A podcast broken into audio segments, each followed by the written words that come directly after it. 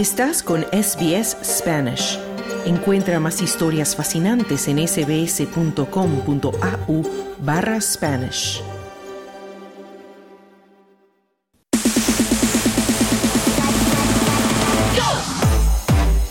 Deportes.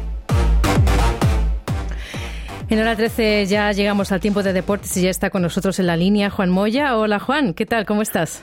Muy bien, buenas tardes. Buenas tardes. Vamos a empezar a hablar de fútbol porque la Liga A del fútbol australiano comienza mañana otra fecha. Otra fecha, claro, fecha número 15 a las 19.45 de la tarde en Melbourne. En Melbourne City, necesitado de puntos, colista en el campeonato, recibe a Wellington Phoenix, que está cuarto en la tabla de posiciones. Es el primer partido de esta semana del fútbol A-League masculino. Por su parte, nos vamos a España. Entonces está jugando la décima séptima fecha y el Real Betis cayó frente al Barcelona por dos goles a uno. El Barcelona es puntero con 50 puntos y mañana juega el Real Madrid frente al Valencia, eh, un Valencia con un nuevo entrenador ya que Genaro Gatuso fue cesado de sus funciones. Mm. Nos vamos ahora al Mundial de Clubs. Claro que sí. Eh, se está jugando en Marruecos y el al-Ali de Egipto derrotó al Auckland City de Nueva Zelanda por 3 a 0 y avanzó la siguiente ronda. Eh, el domingo se va a jugar la segunda ronda entre el Wydad de Marruecos frente al Al-Hilal de Arabia Saudita y el Seattle Sounder de Estados Unidos frente al Al-Hali de eh, Egipto. Ahí los ganadores pasan a las semifinales del Mundial de Clubes que se juega en Marruecos. Mm. Y seguimos en fútbol con la Liga Inglesa porque ha habido una transferencia muy cara de Enzo Fernández. Cuéntanos. Claro que sí, Enzo Fernández, eh, el argentino campeón del mundo, eh, fue transferido al Chelsea. El Chelsea ha invertido en esta temporada de invierno 329,5 millones de euros.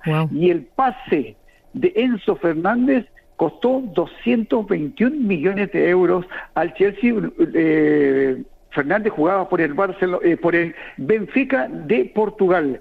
Se convirtió en el centrocampista más caro del mundo, en el futbolista más caro de la historia de la Premier League. La mayor inversión jamás hecha por el Chelsea. Increíble lo que ha pagado este club por este jugador, talentoso jugador, campeón del mundo, y espero que, le vaya bien en su nuevo club en la Premier League de Inglaterra. Sí, que responda a las expectativas, ¿no? Después de haber pagado tanto dinero. Bueno, nos vamos al campeonato sub-20 en Sudamérica. Cuéntanos. Bueno, eh, Uruguay ganó el último partido de la primera jornada del hexagonal final, derrotó a Colombia por 1 a 0 y Uruguay frente a Brasil son los punteros de, este hexagonal con tres puntos cada uno. La siguiente fecha es el sábado de Australia. Uruguay se enfrenta a Ecuador, Brasil, Venezuela, Colombia, Paraguay. Mm, muy bien. Nos vamos ahora al tenis, a la Copa Davis. ¿Qué está pasando allí? Bueno, se va a jugar la, clase, eh, la fase clasificatoria eh, a contar de de hoy, eh, 3 al 5 de febrero, y tenemos equipos eh, latinoamericanos que van a jugar. Eh, la clase clasificatoria es para llegar al grupo mundial, jugar el mundial final.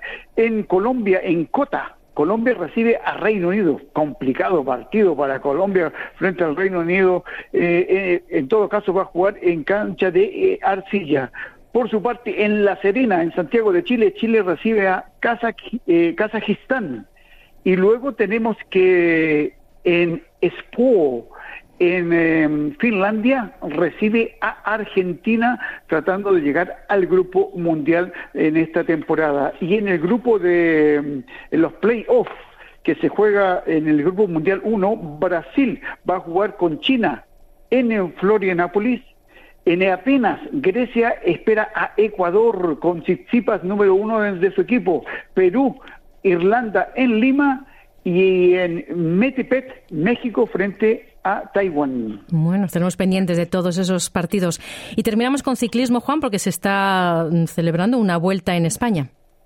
Sí, efectivamente, la, Vuelta de la Comunidad Valenciana, el primer ganador de, la primera etapa fue Vinian Gilman de Eritrea, haciendo historia para África, este ciclista eh, que corre por el equipo Intermarch Circus. Ganó la primera etapa en un sprint que levantó a 200 metros de la, de la meta. Mm, hoy jueves se corre la segunda etapa de montaña, 178.2 kilómetros, y termina en el Alto de Pinos en Beniza. Vamos a ver si eh, Girman mantiene el liderato de la vuelta a Valencia. Bueno, ahí estaremos pendientes. Muchísimas gracias, Juan, por toda esa información deportiva. Buenas tardes, buena suerte. ¿Quieres escuchar más historias como esta? Descárgatelas en Apple Podcasts, Google Podcasts, Spotify o en tu plataforma de podcast favorita.